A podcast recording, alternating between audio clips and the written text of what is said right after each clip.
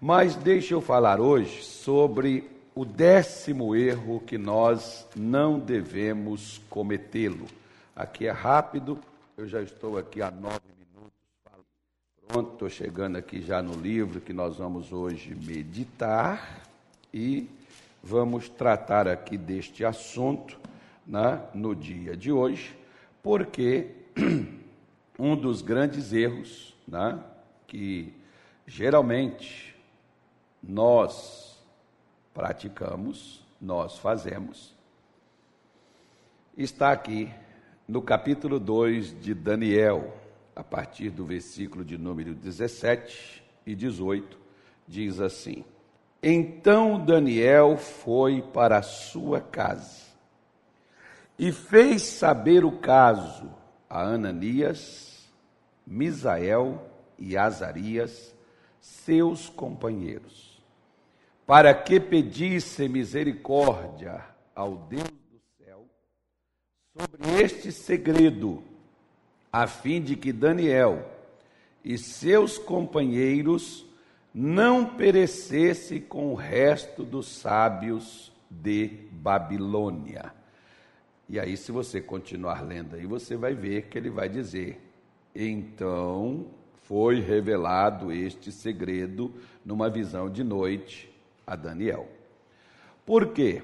O rei Nabucodonosor tinha tido um sonho e mandou chamar os seus adivinhos, sábios, astrólogos, sei lá quem mais que tinha lá no reino dele ele mandou chamar porque esse sonho perturbava, esse sonho achou o rei estranho esquisito. Ele então mandou chamar os seus sábios e mandou que eles dissessem, né? Porque, tipo assim, não é de agora que as pessoas tentam enrolar as outras, né? Você chega, a pessoa te pergunta, é, e aí, me conta o que, que é que você sobre o que, que você sonhou. Geralmente é assim, né? Você sonhou sobre o que? A pessoa dá a interpretação do seu sonho. A interpretação do seu sonho é isso, isso e isso. Muitas vezes não tem nada a ver com a interpretação que a pessoa está dando. Né? Uma vez, por exemplo, teve uma pessoa que sonhou comigo e com a minha esposa que nós estávamos dentro de um, um barco e esse barco estava açoitado pelas ondas, eles estavam junto conosco, mas esse barco chegou num cais, eles desceram e eu e a minha esposa nós ficamos dentro do barco. E esse barco então entrou numa tempestade tão violenta, eles não sabem do que aconteceu com a gente. Né? Então, no caso ali, eu e a minha mulher levamos fumaça, né?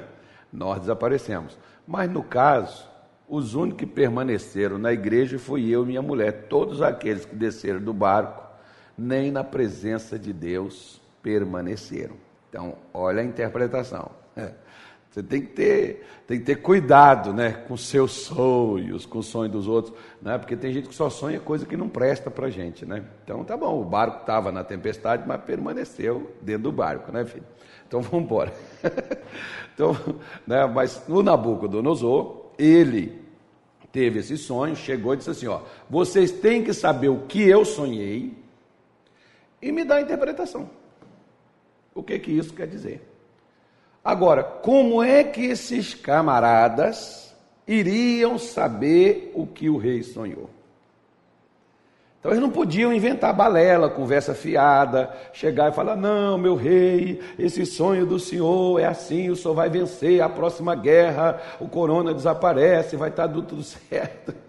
É mais ou menos assim na situação. Então Nabucodonosor, para não ter enrolation, para não ter ninguém aqui falando besteira, abobrinha na minha cabeça, então o negócio é o seguinte: dê um prazo para eles e diz: se até tal dia vocês não me trouxeram o que eu sonhei e o significado do meu sonho, vocês todos serão mortos. E aí, meu amigo, no meio dessa galera estava Daniel, Misael, Ananias e Azarias, que são os vulgos Sadraque, Mesaque e Abednego. Então, vamos fazer o seguinte: o que que acontece dentro desta situação. Quando Daniel ficou sabendo da gravidade e que eles morreriam, que eles estariam no meio Ou seja, é a mesma coisa de você estar no lugar errado, na hora errada, com as pessoas erradas. Então você paga por elas. É mais ou menos. Deixa eu ver se. Não, não vou falar. Eu vou ficar quieto. Né? Eu vou recolher a minha insignificância, mas é, vamos, vamos, vamos, vamos, mais ou menos fazer o seguinte. Né? Essa coisa que acontece hoje no mundo, tem tanta gente que não tem nada a ver com essa coisa e está perecendo no meio disso homens de Deus, mulheres de Deus, pessoas honestas, pessoas trabalhadoras, pessoas lutadoras, gente que, né, enfim, e por causa dessas dessas coisas que ocorrem, um monte de gente perecendo no meio disso. Né? Só para você poder entender, eu não posso falar mais do que isso. Eu não posso dizer além do que isso aqui, recolhendo-se a minha insignificância, tá? Então, guardando para mim o que, o que eu não devo dizer. Até como já disse para você, que não sou político, não sou cientista político, não sou médico, não sou nada, sou apenas um pregador da palavra de Deus e devo me ater somente a ela, então pronto. Mas o que que ocorre? Quando eles iriam perecer por causa disso, o que que Daniel ele faz? Ele vai para casa e ele avisa ao Ananias, o Misael e Azarias, seus companheiros. Eles não eram, quando fala companheiro, eles não eram companheiros apenas de comer um pão juntos. Né? Hoje tem aqueles companheiros de gole, companheiro de copo, os caras que bebem uns com os outros que chama os outros para beber. Tem os companheiros da comida, porque eles não sabem ir no, no sanduíche comer sozinhos, eles têm os amigos que vão com eles comerem. Eles não eram companheiros apenas de um partido político, não eram companheiros de um trabalho, de uma empresa, não eram apenas companheiros né, de um ministério, de uma igreja, mas eles eram companheiros de oração. Gente que orava juntos. Se você pegar, por exemplo, a sua Bíblia, ela vai te falar né, de várias coisas, como, por exemplo, em Atos, capítulo de número 3, ele vai te dizer assim: olha, só aqui em Atos, só vou pegar dois exemplos para você e tem mais. Mas ele diz assim: é, o, o, o, o apóstolo Pedro, né, Diz assim a palavra de Deus, versículo 1: E Pedro e João subiam juntos ao templo, a oração, a hora da oração, a nona, significa três horas da tarde. Os judeus tinham um hábito, né, que três horas da tarde, né, tem outros horários, me parece, se não me engano, acho que nove da manhã, meio-dia, meio-dia, três da tarde e um outro horário. São quatro horários que o céu está aberto. Então, nessa hora você pode orar que o céu responde. Então, o que, que ocorre? Pedro e João juntos. Eles não estavam, né, as pessoas costumavam ir para esses locais de oração, eles iam juntos, orarem. Né? É uma oração de concordância, é uma oração unida então eles se uniram. E aqui você pode ver o resultado disso. O que, que aconteceu? O resultado disso é que um paralítico que estava sentado à entrada do templo, esse paralítico foi curado, esse paralítico foi liberto. Quando Pedro e João juntos foram para orar e juntos eles né, venceram a batalha, venceram a doença.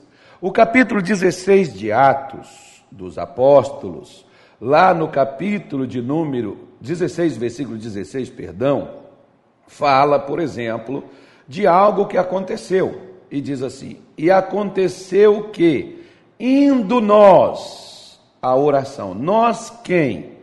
Paulo e Silas, os dois juntos, saíram para oração. E aí o que que veio contra ao encontro deles?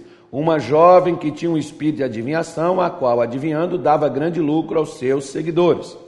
Né? E Paulo então, naquele dia, expulsa o demônio que utilizava essa moça, fazendo com que ela tivesse um espírito de adivinhação agindo por intermédio dela.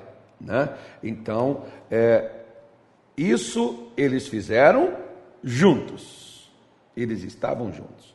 O grande erro que muitas pessoas elas cometem é não ter companheiros de oração. Você vê que às vezes, quantas vezes eu tive colegas meus, amigos meus da, da, da adolescência, da infância, que chamava a gente para beber, que chamava a gente para fumar, para cheirar junto. Né? Claro que eu não fui com eles. Eu muitas vezes eu fui, mas não experimentei, não cheirei, tive a graça de Deus de não experimentar aquilo. Mas quantas vezes me chamaram para isso? Né? E é interessante que às vezes as pessoas te chamam para assistir filme juntos, as pessoas te chamam para viajar juntos, as pessoas te chamam para beber juntos, as pessoas te chamam para pecar juntos, mas as pessoas não chamam para orar juntos. Agora me faça um favor também, né, filho? Se você é um homem, não chame uma moça para orar com você, né? Daniel não foi chamar as meninas lá, judias, que tinha várias, ele não foi chamar elas para orar junto com ele, não. O companheiro de oração dele era três camaradas. E eu tenho certeza que tinha judias lá na Babilônia e que elas tinham as suas companheiras de oração. Elas oravam juntas. Né? Isso eu tenho certeza absoluta, conhecendo o costume e as tradições do povo judeu, pela Bíblia, porque eu não, não convivo com eles, mas pela Bíblia, então nós podemos ver que eles tinham esse hábito, isso para eles era um costume. Mas nós muitas vezes temos problemas, mas não temos amigos de oração. Vamos orar juntos. Eu me lembro, por exemplo, uma pastora, uma pastora nossa, um dia ela me contando, é, achei até interessante, né? Porque ela disse assim: Olha, pastor, agora até o WhatsApp, por exemplo, ele permite até você fazer isso, mas lá o que que eles faziam? Oh, vou orar junto com você todos os dias. Ela falou com essa pessoa: Vou orar junto com você todos os dias à meia-noite. Então ela pegava o telefone dela, ligava via WhatsApp para aquela pessoa e elas lá do outro lado e elas oravam juntas, né? Por aquele problema que aquela pessoa tinha, estava aquela pastora unindo em oração com aquela pessoa naquele momento. Resultado, você acha qual foi? Milagre. Solução. Porque oração é justamente para trazer solução na vida da pessoa. Eu te dei três exemplos e tem mais, tá? Se você quiser na Bíblia, tem vários outros exemplos de pessoas que juntas, você pode ver que Jesus, por exemplo, ele chamou, acho que me parece Lucas 22, ele chamou Pedro, chamou Tiago, chamou João para orar com ele. Mas o que que Pedro, Tiago e João fizeram? Foram dormir. E Jesus chega lá e diz assim: Nem por uma hora vocês podem orar comigo, vigiar comigo? Pois é, pois é. Você veja bem, nem por uma hora eles tiveram condições de orar com ele, de ajudá-lo. Resultado: Jesus teve que vencer sozinho. Deus teve que mandar um anjo para ajudar ele. Querido, deixa eu te falar uma coisa. Se você não tiver ninguém que concorde em te ajudar em oração, não se desespere. Assim como Deus mandou um anjo para consolar Jesus, e a palavra consolar é ajudar, é assistir, Deus ainda tem anjos. E farão o melhor trabalho do que aquele que tem a má vontade de socorrer você e te ajudar. Então vejam só. Então, primeiro problema, ter, né? Você precisa ter amigos que ore com você. Pessoas que quando é, ficar escuro, quando você temer, quando você sentir uma fraqueza, uma necessidade, quando você sentir uma dificuldade, você possa recorrer a elas para que elas orem com você, para que elas te ajudem. Não é que a pessoa vai orar por você, ela vai te ajudar em oração. Porque tem gente que enquanto ele liga para o outro, olha, fulano, ore por mim. Você ora às três horas da manhã, o camarada, sim, eu oro todos os dias. Ah, quando você estiver orando, lembra de mim. Não, levanta para orar junto com ele. Ué, que negócio é esse? Se você pode ir junto com a pessoa na igreja e orar lá na igreja, a igreja nossa aqui, por exemplo, fica aberta o tempo todo. Eu tenho até uma sala de oração, mas ninguém frequenta, exceto quem vive aqui. Né? Uma sala de oração, quiser chegar ali e orar, eu não vou deixar um homem entrar ali com uma mulher e orar ali dentro, a não ser que seja a esposa dele. Você não tem lugar de orar?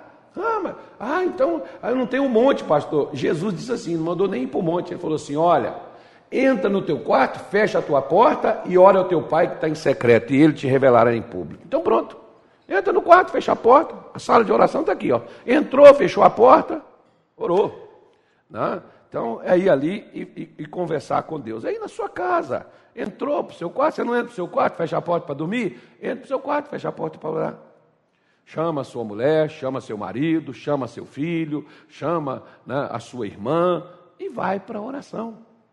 É assim que grandes transformações e mudanças elas são feitas sobre a nossa vida. Por quê? Por que, que eu preciso ter pessoas que orem comigo? Por uma coisa simples. Quer ver? Olha, Provérbios 16. Olha o que, que diz. Provérbios, capítulo 16. Diz assim: olha, Provérbios 16, versículo 25. Diz o sábio Salomão: Há caminho que parece direito ao homem, mas o seu fim são os caminhos da morte os conselhos, as pessoas que oram com você, parceiros de oração. Né? Tem, tem, tem vezes, por exemplo, né, que você conversando com as pessoas, amigos, gente que é igual a você. Não adianta você se aconselhar com, com um, um, qualquer, um carnudo, um camarada que não ora, uma pessoa que não busca a Deus, não adianta você pedir conselho com ela. Né? Os conselhos dela vai ser meio tortuoso por aí. Mas os conselhos podem te livrar da morte. Né? Pode ser uma morte espiritual, pode ser também uma morte física mesmo. Provérbios 12, versículo 15, Salomão diz assim: O caminho do tolo é reto aos seus olhos, mas o que dá ouvidos ao conselho é sábio. Então, olha só para você ver, olha, por que, que eu tenho que ter pessoas que orem comigo? O caminho do tolo é reto aos seus olhos. Tem gente que acha que está certo porque está correto na forma que ele entende, que ele compreende, mas vai dar com os burros na água, como diz o ditado. A mesma coisa diz Provérbios 27, versículo de número 9, que diz assim: O óleo é o, e o perfume alegra o coração. Assim, a doença do amigo com um conselho cordial, com um conselho de um amigo. Olha só para você ver, uma doença pode ser curada não com uma oração, mas com um conselho. Sabe aquelas pessoas que não ouvem ninguém? Que não escuta ninguém? Pois é, esse é o grande problema. Nós temos que termos pessoas com quem nós conversamos, nós temos que ter pessoas com quem nós podemos contar com elas, e isso é o que nós devemos fazer. Você está me entendendo? Se você me entende, então pronto. Se essa live serviu para você, mande ela para os outros. Hoje, segunda-feira, né, nós temos agora às três da tarde e às 19 horas comigo a reunião da prosperidade. Se você quiser prosperar de uma forma bíblica, sem mágica, sem elementos, mas com a verdade, se você quiser, venha que nós estaremos aqui para ajudar você na sua é, caminhada, tá? Às 19 horas. Inclusive, vamos falar das atitudes que teve Isaac, que fez ele crescer mesmo em meio à terra do inimigo. Nós podemos estar na terra do inimigo, mas nós cresceremos da mesma maneira, tá bom? Deus é o nosso ajudador. E amanhã, às 19 horas, nós teremos as mulheres que vencem a primeira oração, intercessão do ano, as mulheres orando, buscando a presença de Deus nesta terça-feira agora às 19 horas. Rua 13 de junho, 1033, aqui no centro de Cuiabá. Tem alguma pergunta aí? Apareceu alguma? Você viu? Não? Tem duas. Traz aí para mim. Você marcou? Traz aí, por favor. Deixa eu tentar aqui ver se eu sei. Se eu sei, eu sei. Eu respondo. Se eu não sei, eu não respondo também, né, Anilton? Isso. Obrigado, Anilton, que é o camarada aqui para os nossos. Hum... Patrick de Oliveira, quando eu comecei a prosperar, Patrick, depende de que prosperidade você está se referindo. Por uma coisa, o que é prosperar para o Patrick? Prosperar, por exemplo, se você disser assim: o senhor é, tem riquezas, bens materiais? Não eu não tenho. Mas quando comecei a mudar, né, aí se você me perguntar assim, porque prosperar na visão bíblica é quando as coisas começam a se arranjar para você e quando as coisas começam a se encaixar no seu devido lugar. Então, eu, por exemplo, quando comecei na nossa instituição a frequentar ela, Nunca frequentei outra, comecei nesse ministério em 1992. Eu estava doente, desempregado, com muitas dificuldades. Né? Quase recém-casado, com uma filha de três, três anos, né? e com essas dificuldades todas. Antes disso, financeiramente eu estava muito bem.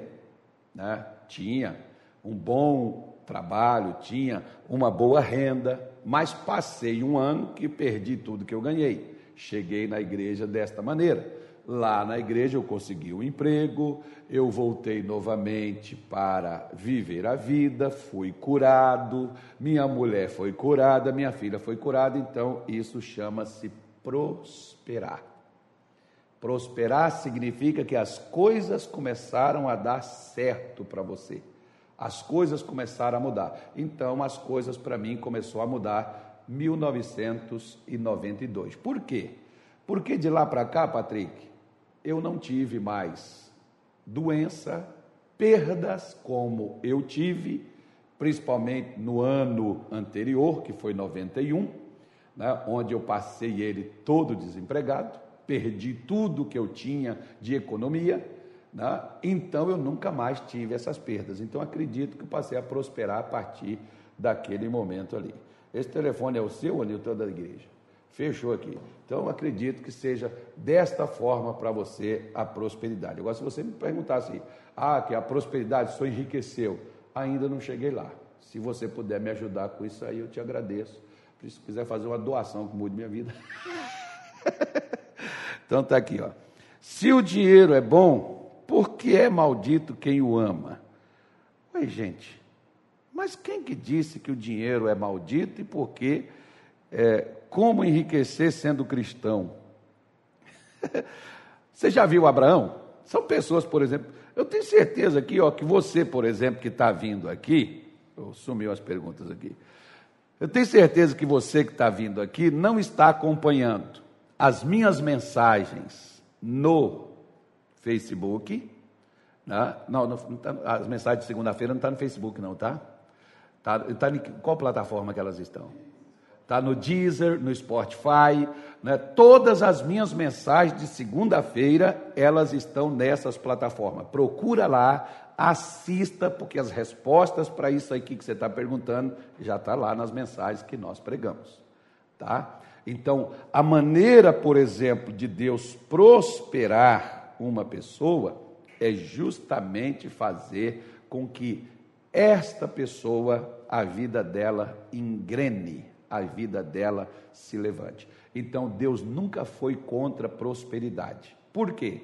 Se você me disser mais ou menos assim, olha só, por que que Deus atendeu uma reivindicação de Satanás quando ele pediu que tirasse de Jó o que ele tinha. Então, se o dinheiro faz as pessoas se desviarem de Deus, ele, elas apenas, Satanás deveria ter pedido que desse o dobro para Jó, o que não foi o caso. Porque, amigo, quem é cristão não deixa de ser cristão na dificuldade nem na abundância. Quando a pessoa se enriquece e ela se desvia da sua fé, ela só mostra aquilo que ela sempre foi. Ela nunca foi aquilo que ela deixou transparecer ser. É por isso que muitos cristãos têm uma, digamos assim, uma mediocridade de pensamento acerca da questão de prosperidade. Porque eles acham que a prosperidade vai desviar uma pessoa. Nós podemos ver que Abraão era o pai da fé. E você pode pegar, por exemplo, lá no capítulo 13 de, de Gênesis, versículo 2, e ele vai te dizer: Ia Abraão, cheio de gados, ouro e prata, muito rico.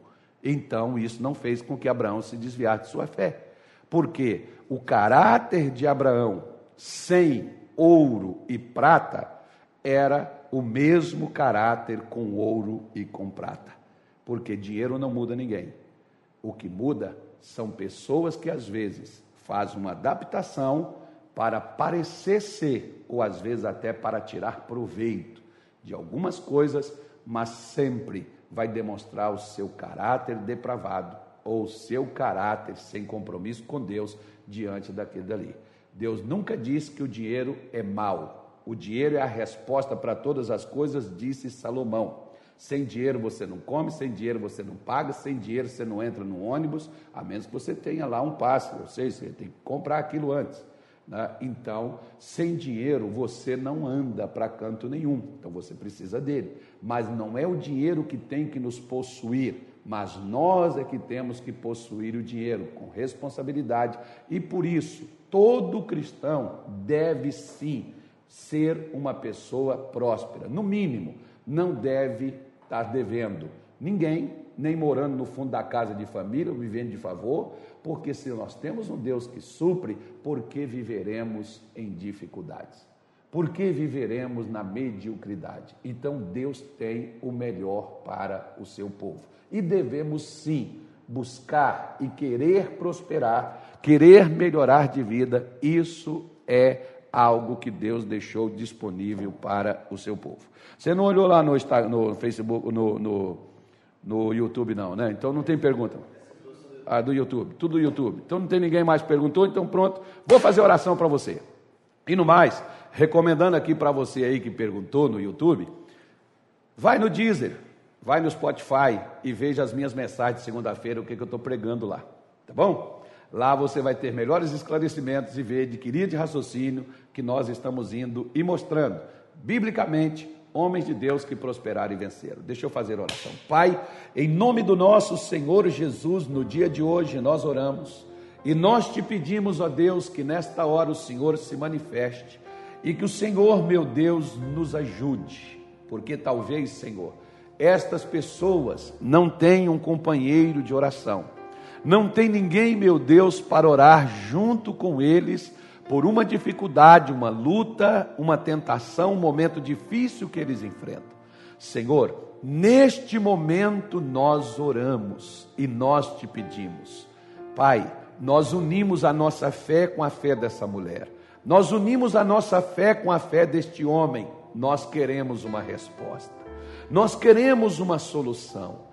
Poder de Deus entre agora, nesta casa, nesse casamento, nessa vida financeira, na saúde, na prosperidade. Poder de Deus se manifeste em nome de Jesus e toque agora na vida desta pessoa. Destrua, meu Pai, tudo aquilo que se levantou contra ela, de oposição, aquilo que veio, meu Deus, contra ela para destruí-la, para detê-la, para retê-la. No nome de Jesus nós oramos e ordenamos que toda maldição e todo mal que se levantou, espíritos de morte, de ameaça, espíritos de destruição, espíritos que vieram para deter esta pessoa, estagnar a sua vida, paralisar suas conquistas, nós oramos no dia de hoje e nós te ordenamos que saia, que vá embora, que desapareça, que suma da vida destas pessoas e dos seus caminhos. Pai, ajude esta pessoa, abre os caminhos para ela mostre a ela a solução. Assim como o Senhor mostrou a Daniel a solução para que ele e os seus amigos não perecessem na Babilônia. Meu Deus, abra os olhos dos nossos irmãos para que eles não pereçam, meu Deus, na maldade deste mundo. Que a sua bênção esteja sobre eles, no nome de Jesus.